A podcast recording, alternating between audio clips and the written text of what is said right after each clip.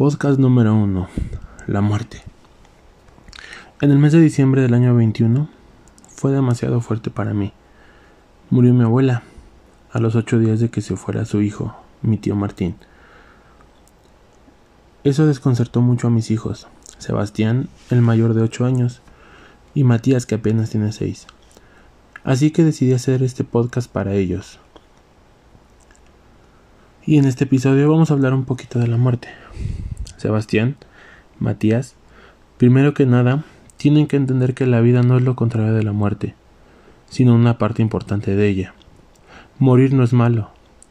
Lo que realmente es malo es no haber vivido una vida feliz. Lo único, lo único seguro que tenemos es la muerte. Así que lo mejor que podemos hacer es disfrutar mientras ese momento llegue. Va a ser difícil. Vamos a ver morir a la gente que amamos. Sus abuelos van a morir, verán morir a mamá, también a papá, tíos, etc. Y la verdad es que no estamos preparados para ello. Puede suceder en cualquier momento y no hay absolutamente nada que podamos hacer al respecto. Lo único que podemos hacer es disfrutar al máximo cada instante que estemos con ellos. Una pregunta importante. ¿Está bien llorar? Por supuesto que está bien llorar. Quieres llorar, hazlo, gritar, patalear. Eres libre de hacer lo que quieras. Cada quien vive su duelo de diferentes maneras. Siempre habrá personas que te digan, no llores. O te dirán frases pendejas como, a tu difunto no le gustaría verte así. Y sí, me atrevo a decir que son frases pendejas, porque nadie sabe el dolor que tú tienes en el corazón. Nadie sabe todo lo que viviste con esa persona o lo que te hubiera gustado vivir, los planes que tenías con esa persona, o simplemente el amor que le tenías. Así que ustedes vivan su duelo de la manera como lo sienten y no tienen por qué dar explicaciones a la gente.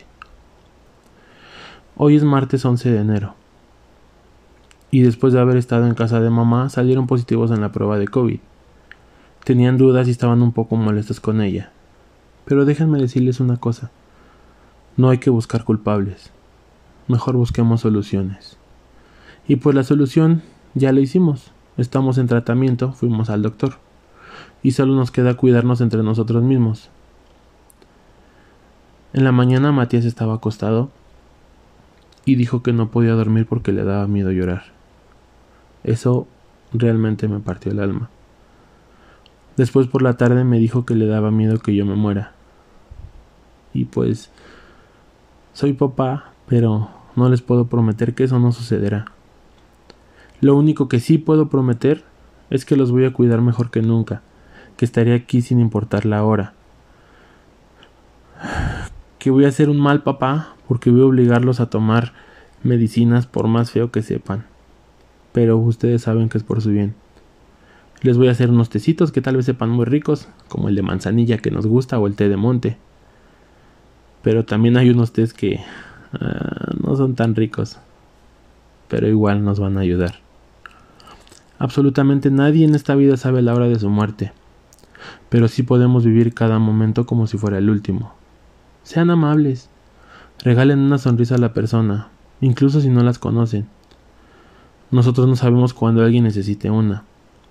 Y de verdad no saben el impacto que tiene una simple sonrisa en la vida de alguien que a lo mejor está desconsolado. Sean respetuosos, sean amigables y sobre todo no dejen que nadie los lastime. No por ser personas tranquilas los demás se sientan con derecho de hacerles daño.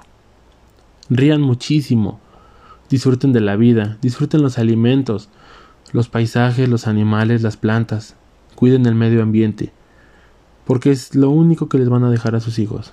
Bueno, y también los valores que inculquen en ellos.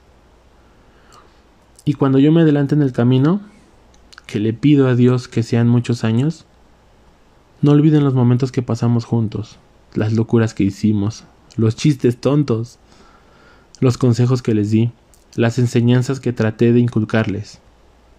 Jamás, jamás he sentido que soy un padre perfecto. Pero sí les aseguro que todo o poco que he hecho por ustedes, lo he hecho con el amor más puro y sincero que existe. Cuando yo falte, Todo ese amor que ahorita me tienen a mí, quiero que lo repartan en las personas que los aman a ustedes, como mi mamá, mis hermanos, mis amigos, que son personas que siempre han estado al pendiente de nosotros. ¿Y qué les parece si ahora hablamos de la amistad? Pero mejor lo dejamos para otro podcast.